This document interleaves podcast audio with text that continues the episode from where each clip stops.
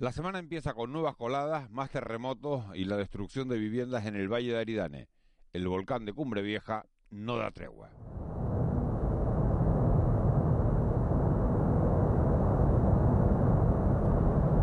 Son las seis y media. De la noche al día, Miguel Ángel Dasguani.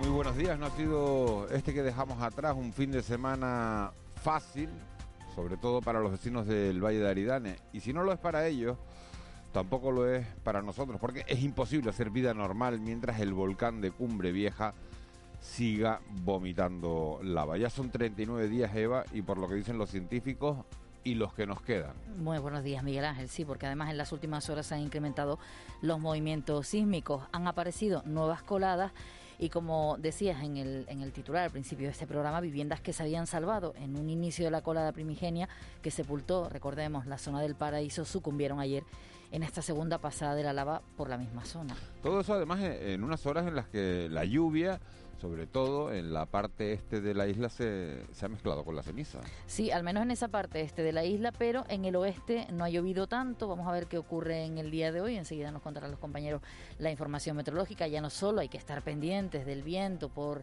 esa columna eruptiva por si puede afectar a las conexiones aéreas, también de la lluvia que puede complicar las labores de limpieza de lava, labores que se han incrementado en las últimas horas con un despliegue de personal que ha venido de prácticamente todas las islas para ayudar ya no solo a los voluntarios, sino también de forma profesional a eliminar esa ceniza. Para conocer la última hora hablaremos de este asunto con David Calvo, que es el geólogo portavoz del Instituto Volcanológico de Canarias, que nos cuente qué ha ocurrido en las últimas horas. También desde la isla de La Palma tenemos a nuestra compañera Eugenia Páez para que nos cuente lo que ha ocurrido cómo han pasado si han podido dormir en esta noche, como bien decías Miguel Ángel, ya casi para 40 días sin dormir. Se dice pronto. Que ¿eh? se dice pronto. Pero hoy también trataremos el asunto de la inmigración. Además, en las últimas horas, una triste noticia, otra más, Terrible. que nos deja la ruta hacia Canarias. Un niño de seis años moría mientras era evacuado desde una patera cuando intentaba llegar al archipiélago. Será uno de los asuntos porque además ha aumentado el número de embarcaciones que han llegado en las últimas semanas y para conocer también la situación de los que aquí están, pues eso, en medio, en territorio de, de nadie, esperando una solución. Nos acercaremos hasta el municipio de La Laguna. Ya el viernes dedicábamos un especial eh, dentro de este programa para hablar de los botellones y del comportamiento de algunos jóvenes en algunos puntos de Canarias. Bueno, pues en un lugar donde han tomado medidas y donde parece que en principio ha funcionado es en el municipio de La Laguna. A ver qué pasa en los próximos días. Recordemos que este fin de semana que viene hay un puente, esto de Halloween y estas fiestas que se ha puesto de moda Tengo, tengo en los conocidos, que pasaron, años. conocidos que, que pasaron el fin de semana por la zona del cuadrilátero. Yo no tuve ocasión, pero me dijeron que aquello, bueno, estaba totalmente eh, lleno de policías, con furgones de policía, con, con agentes por todos lados, y bueno, eh, intentando, supongo que disuadir por lo menos visualmente a, a- a los jóvenes diciendo, oye, si aquí hay follón, ojo que, que pueden pagar las consecuencias. Se evitó ¿no? al menos esa situación de las bolsas con botellas y dejar todo tirado y de las peleas y de las broncas que sí es cierto que ocurrieron lo- las últimas semanas y el ruido que lo agradecieron muchos vecinos de la zona que parece que este fin de semana han podido dormir. Y también estará con nosotros la diputada de Coalición Canaria en el Congreso, Ana Oramas, para hablar de temas de actualidad, entre ellos un asunto que hemos tratado durante el fin de semana y es la salida de Podemos del diputado Alberto Rodríguez, el diputado canario, que además en las últimas horas enviaba un comunicado que parece que no va a denunciar. Ahí está parte de la tensión que hoy, por cierto, habrá De todas maneras, Daniela más habrá que preguntarle también por los presupuestos estatales, que son los que están con la, con la tramitación en el Congreso, a ver qué va a hacer ella, a- a- hacia dónde va a votar coalición, qué va a hacer, porque ya eh, Nueva Canarias un poco ha dejado, ha dejado ver que, que ellos van a votar a favor. Te decía, sí, por supuesto, pero te decía que respecto a la situación de Alberto, ahí está también parte de la crisis que parece que hay ahora mismo en el seno del gobierno de- del Estado.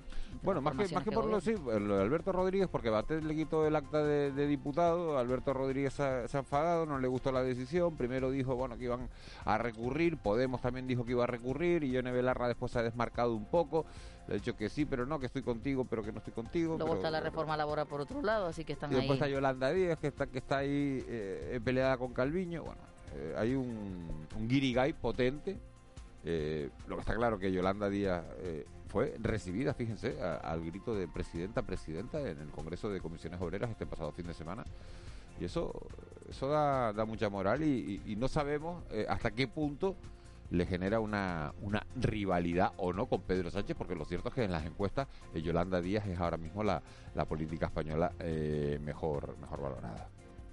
De todo eso hablaremos en el día de hoy, son temas de actualidad, pero como siempre dice Miguel Ángel, son tres horas en las que pasamos de la noche al día, así que llegaremos hasta las nueve y, la nueve y media de la mañana en principio con estos ingredientes, pero siempre el plato puede Seguro que siempre se van, se van sumando algunos más. Mucha información, muchos testimonios, además habrá tiempo para el análisis.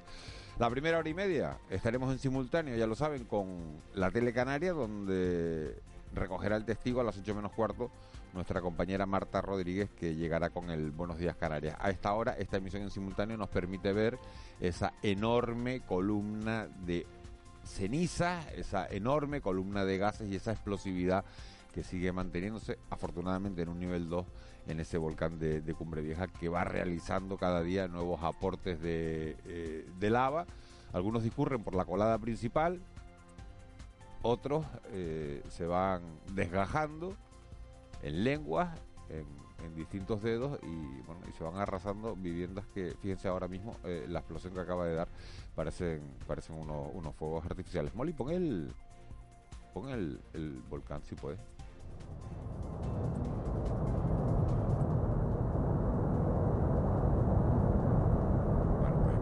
El sonido y el plano que nos está mostrando la tele ahora mismo es de, esas cuatro o cinco bocas eh, distintas que bueno sigue siendo eh, un episodio hipnótico para los que estamos fuera de, la isla de La Palma, eh, una auténtica tragedia para quienes están viviendo en ese, en ese valle de Aridane. José Luis Molina, ya lo saben, está en el control técnico. Tampoco hoy me ha querido decir qué música tiene preparada, ahora lo descubriremos. En la redacción está Cristian Luis y en la producción Eva García. En unos minutos se van a sumar Juanma Betancourt y Ángeles Arencibia, que por cierto, por si no lo comenté el viernes, este fin de semana ha estado en la isla de, de La Palma. Para nosotros sería un placer que nos acompañaran en este trayecto diario que nos lleva de la noche al día. Empezamos. De la noche al día, Miguel Ángel Dasguani. 6 y 37, vamos con los titulares de este lunes 25 de octubre. Caja 7 te ofrece los titulares del día. Nueva boca de emisión de lava en el cono principal. Concretamente en la parte inferior del cono. Así lo informaba en sus redes sociales el sismólogo del Instituto Geográfico Nacional, Itaiza Domínguez. También en las últimas horas se había registrado una nueva colada que avanza por la zona de las manchas. Este nuevo flujo lábico proviene de la boca eruptiva que surgió el pasado día 15 y que hasta ahora solo venía expulsando material piroclasto. Eh, Miguel Ángel Morcuentes, el director técnico del PEVOLCA. Esta está avanzando y se encuentra en las inmediaciones de Corazoncillo, aunque los últimos datos nos indican que se encuentra parada en este momento. También está recibiendo aporte eh, la colada eh, número 4 eh, que va por encima de la montaña de Todoque y también la 7 que como ustedes saben es la que se encuentra mucho más cerca ahora mismo del mar.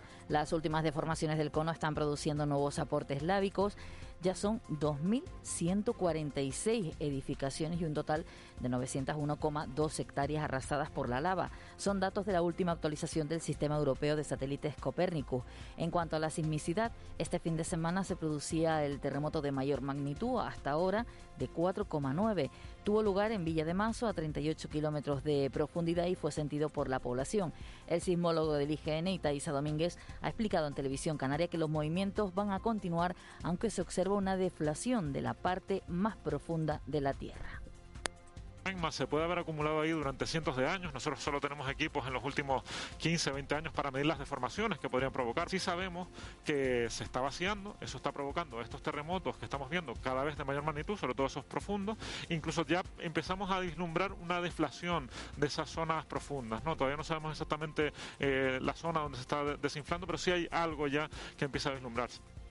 En cuanto a la actividad lectiva, la Consejería de Educación ha informado que este lunes se mantienen las clases presenciales en todos los centros de la zona afectadas por la erupción, excepto en el CEO Juan 23, que continúa con la enseñanza online hasta nuevo aviso. Pedro Sánchez anuncia la aprobación de la primera ley de vivienda de la historia de la democracia. También el presidente del gobierno, Pedro Sánchez, ha anunciado que el próximo Consejo de Ministros aprueba un decreto por el que se destinarán 100 millones de euros adicionales para ayudar a las familias más vulnerables y empresas por la subida de la factura de la luz. En cuanto a la futura ley de vivienda, ha dicho que hará que un derecho que está en la Constitución se convierta en un verdadero derecho.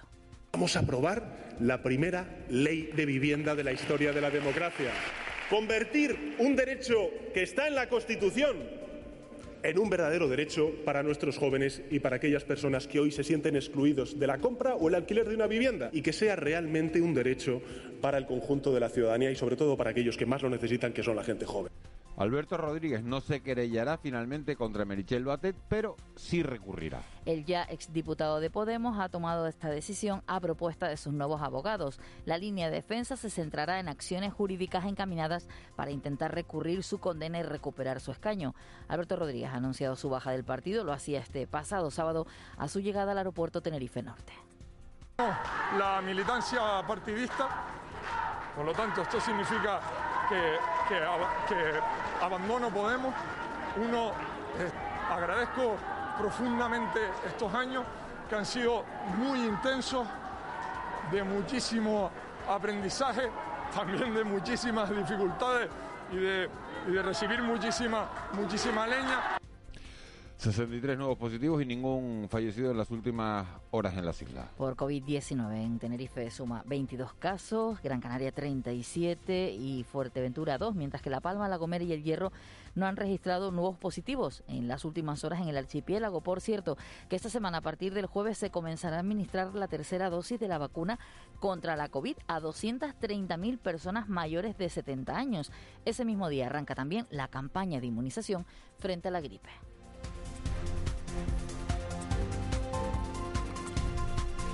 Y muere uno de los seis niños evacuados desde una patera a 200 kilómetros de Gran Canaria. Este domingo en helicóptero a un hospital de Gran Canaria fallecía el menor en esa patera localizada al sur de la isla. La embarcación había sido localizada a unos 200 kilómetros de Gran Canaria. Viajaban a bordo 54 personas, 8 necesitaron atención sanitaria urgente, dos bebés y otros cuatro menores, así como dos adultos. Según los primeros testimonios en tierra, llevaban entre una y dos semanas en el océano. Te presentamos En Plan Fácil, nuestra manera de hacerte la vida más fácil. Abre tu cuenta y disfruta de todo un mundo de ventajas. Da el salto a Caja 7. Porque somos la Caja de Canarias.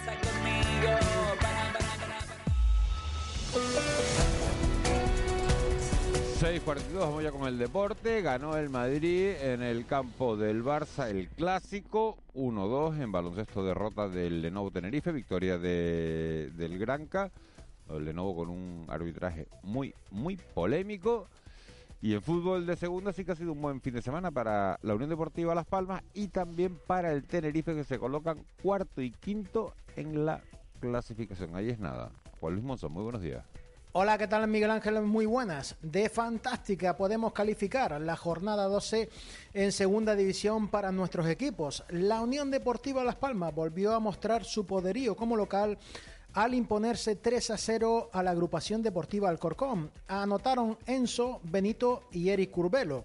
Anteriormente, el Club Deportivo Tenerife volvía a demostrar su fortaleza como visitante, imponiéndose 1-2 en Butarque al Leganés. Los nuestros salen de esta jornada en la zona de playoff de ascenso a primera. La Unión Deportiva es cuarta y el Club Deportivo Tenerife quinto y ambos tienen 20 puntos. En primera división había clásico en el Camp. Partido que al final caía del lado del Real Madrid por un gol a dos. Y en el mundo del baloncesto, cara y cruz para los nuestros. En la CB, impresionante victoria del Club Baloncesto Gran Canaria en la cancha del Real Madrid, que estaba invicto hasta ayer. 70-75 para los amarillos y derrota del Lenovo Canarias en el Santiago Martín. 7-2, 7-9 con el histórico Juventud de Badalona.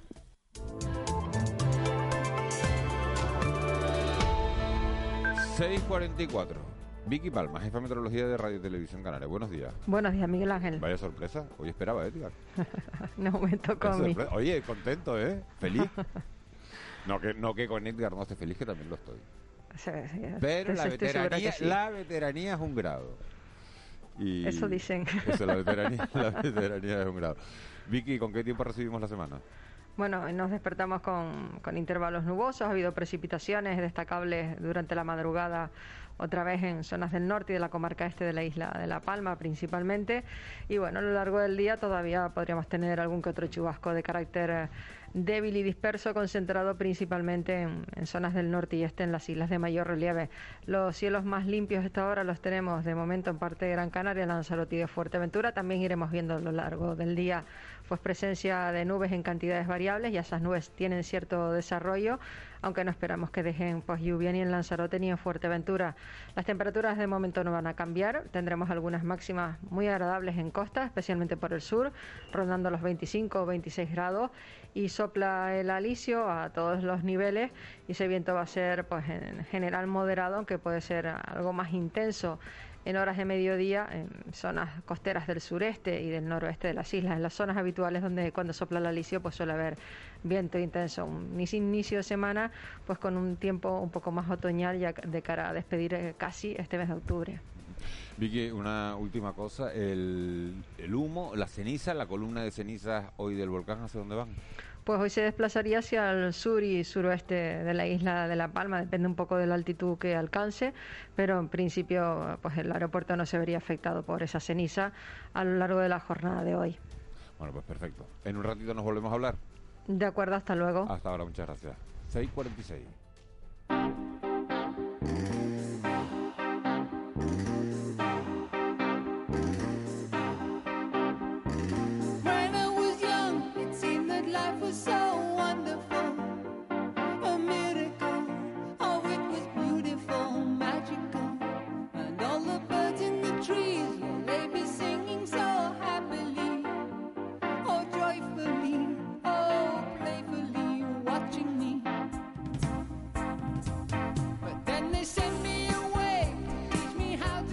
A ritmo de Supertramp vamos a hacer la transición hoy de la información meteorológica a las portadas. Es un temazo. Yo creo que uno de los mejores temas de, de la historia de la música. Pero animado, animado. Que es lo que me echaban en cara la semana pasada, no es. ¿No? Estamos de acuerdo con Lina, ¿verdad? O sea, que es un temazo, de acuerdo.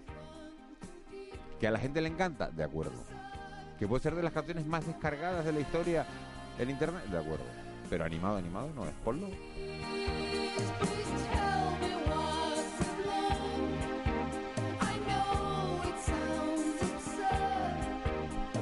Entonces no quiero ir nunca más que diga, es que el tema que elegiste no es animado.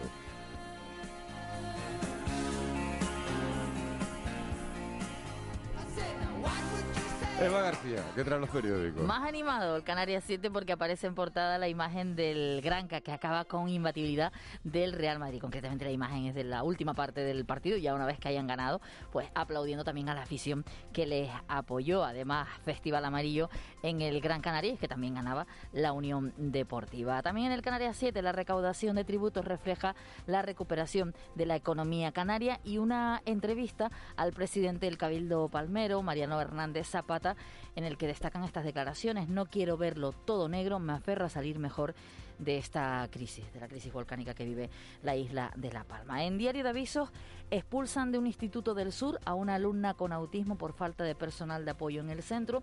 Cuenta el caso de, esta familia de la menor que empezó a tener conductas agresivas por ansiedad y pide un auxiliar de acompañamiento en el aula de transición a la vida adulta del IES San Miguel. La consejería considera que la niña tiene que estar en un recurso especial. También en este periódico, Canarias que reduce el número de hospitalizados por la COVID y el volcán de Cumbre Vieja que abre una nueva boca en su base. Ambos periódicos no destacan hoy en eh, grandes fotos. En el, en el diario Visos ya en sumario en la parte baja del periódico y como decíamos en, en Canarias 7 lo que destaca respecto al volcán es una entrevista a... Mm, el presidente del Cabildo. Pero tanto el periódico El Día como el, en la provincia, el calor del volcán equivale a 4.000 bombas de Hiroshima. En el caso de la provincia lo acompaña con una fotografía de la Unión Deportiva Las Palmas que cumple sin Viera y se pone cuarto. Y es que ganaba la Unión Deportiva por tres goles a cero. En la imagen del portada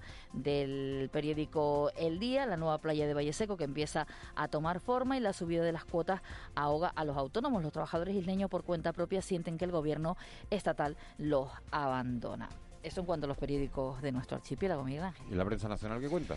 En el país, las comunidades prescinden al menos de 21.000 sanitarios. Es un eh, informe que saca el país, pero si leemos por comunidades autónomas, parece que Cataluña, Baleares y Canarias, entre esas comunidades estamos, también La Rioja, tienen intención de mantener a los efectivos incorporados. Y es que al parecer el descenso de la COVID precipita el recorte de profesionales contratados en el ámbito sanitario. La imagen de portada es para uno de los momentos vividos ayer en ese clásico. El Real Madrid gana el primer clásico tras el regreso del público, en la foto portada concretamente del, del portero, pues enfadado después de que le hayan metido un, un gol, en este caso el de la victoria del Real Madrid. Y los socios de gobierno que se reúnen hoy para afrontar la crisis de la coalición, ese asunto que hablábamos a primera hora, PSOE y Unidas Podemos convocan la mesa de seguimiento de su pacto. Y en este periódico que están destacando algunos, eh, algunas entrevistas del tema del, volcán, no solo la erupción, hoy eh, se la dedican a Atmund Bog en la cocina de su casa de Tacande, un vecino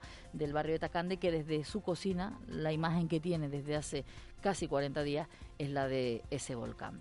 En el periódico El Mundo, Casado mantiene la mayoría y Sánchez se estanca por día. Este es el titular que extraen de una encuesta de Sigma 2 en el que sigue ganando en número de votos el Partido Popular, seguido de PSOE, tercero Vox y en cuarto Unidas.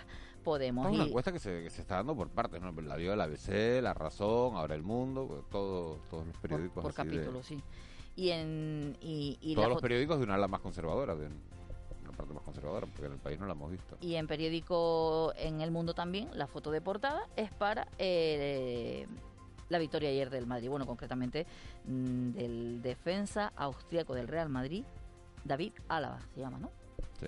que celebra el, el primer gol ante el Fútbol Club Barcelona. Todo el mundo estaba mirando para otros y llegó Álava y es el que el que marca ¿De qué estamos pendientes hoy? Hoy hay que estar pendientes sobre todo del tema de La Palma, no solo de, lo que ocurre con el volcán, que es lo más importante, sino también de un encuentro entre el consejero de viviendas del Gobierno de Canarias con Cabildo y ayuntamientos para planificar la disposición y distribución de carácter provisional a las familias afectadas de esas primeras viviendas. Hoy hay, por un lado, un encuentro eh, para el Consejo Asesor del Gobierno, también Consejo de Gobierno, hay dos convocatorias del presidente, y la tercera es el presidente con el vicepresidente, hablamos de Canarias, para presentar el proyecto de ley de presupuestos generales, en este caso de la comunidad autónoma para 2022. Hoy conocemos los detalles de la World Travel Market, la Feria de Londres, eh, que será este año de manera presencial del 1 al 3 de noviembre y de manera virtual del 8 al 9 de noviembre. Parece que están mejorando las cosas con respecto al, turismo, habrá que estar pendientes de, de esa... No creo ni a decirlo, vamos a cruzar los dedos, vamos a tocar madera, que aquí en este estudio tenemos un poquitito y, y, a no decirlo muy alto por si acaso. 6.52, vámonos con la crónica económica. Economía en dos minutos. José Miguel González. Bueno, pues como cada lunes, agenda de las estadísticas y balances económicos que vamos a conocer a lo largo de la semana. José Miguel González, muy buenos días. ¿Qué tal, Miguel Ángel? Buenos días. Comienza la última semana del mes de octubre con bastantes importantes datos que poco a poco iremos desgranando. Hoy lunes, para empezar, tenemos el índice de cifra de negocios empresarial, así como la encuesta de ocupación, índice de precios indicadores de rentabilidad de los establecimientos hoteleros. De igual modo, el ISTAC publicará las estadísticas correspondientes al transporte marítimo. En Alemania, por su parte, conoceremos las expectativas empresariales. Mañana martes, día de índice de precios industriales, así como las estadísticas de pensiones contributivas que compartirán protagonismo con la inflación en Brasil. Mitad de la semana, el miércoles 27, tomarán protagonismo las estadísticas de hipotecas y de producción y consumo de energía eléctrica. Y en la Unión Europea se conocerá la masa monetaria existente y los préstamos dirigidos a sociedades no financieras. El jueves 28, dato importante como es la encuesta de población activa, donde conoceremos la tasa de paro del tercer trimestre del 2021.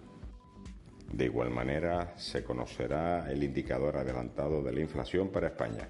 En Alemania también tendremos acceso a su tasa de paro e inflación, mientras que en la zona euro el índice de confianza de empresas y consumidores en los diferentes sectores productivos será publicada. Más lejos, en Estados Unidos, conoceremos el PIB del tercer trimestre.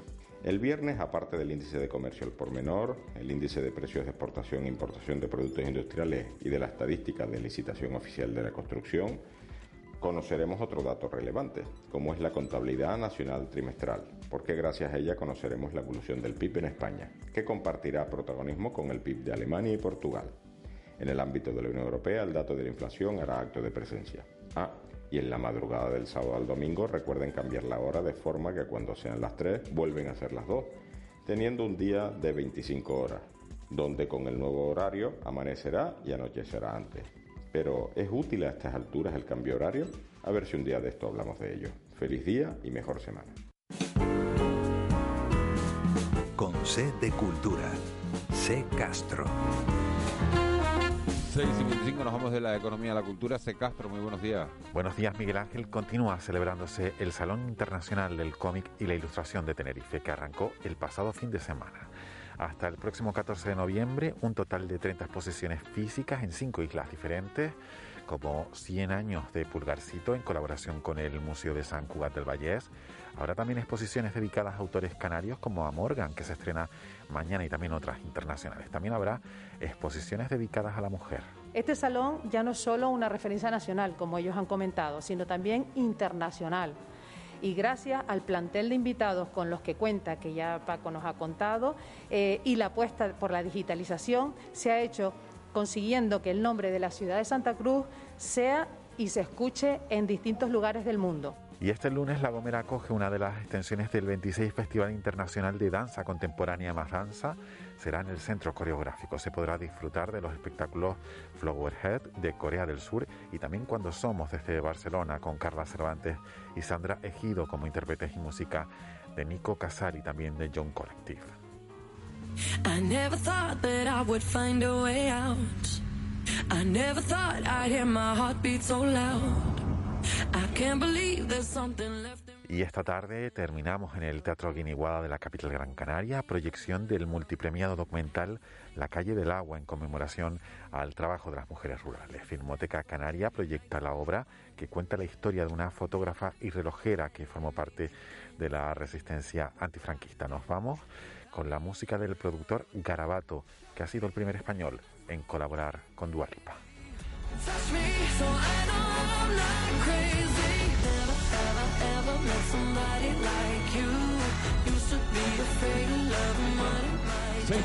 Cristian Luis, muy buenos días. Buenos días, Miguel Ángel. ¿Fin de semana bien?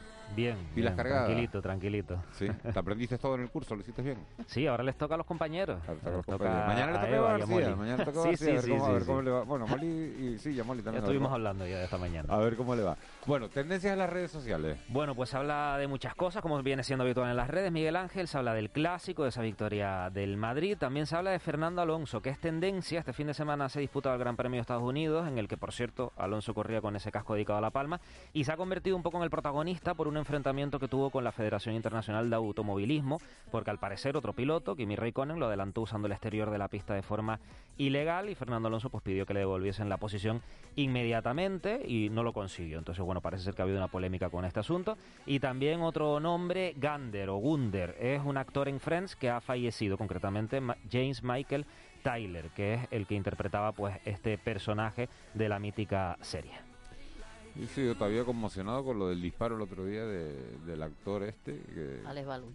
De Alex, Baldwin fue, sí, que, que, mató a uno porque esto suena como los episodios de la señora Fletcher que te ponen las balas de, verdad cuando tienen que ser de fogueo, ¿no? Pues a ver quién fue el que puso las balas de, de verdad. Día Mundial, este 25 de octubre, ¿de qué? Pues este 25 de octubre se conmemora el Día Europeo de la Justicia, pues busca que sea accesible la justicia para todos los ciudadanos y también crear conciencia entre los profesionales de la justicia y los estudiantes de derecho sobre el tema de la legislación comunitaria. También se celebra el Día Mundial de la Ópera para homenajear este género teatral y musical y también este 25 de octubre se celebra el Día Mundial del Karate para recordar y enseñar al mundo la tradición pues de esta disciplina. Efeméride. Pues tal día como hoy, en 1979, se aprueba en referéndum los estatutos de autonomía del País Vasco y Cataluña. También en, en 1881 nacía el pintor español Pablo Ruiz Picasso. Y en 1997, por cierto, en Buenos Aires, el futbolista Diego Armando Maradona juega el último partido de su carrera profesional. Vaya fecha. Día Mundial del Karate y de la Justicia. Alberto Rodríguez lo va a poder celebrar por todo lo alto.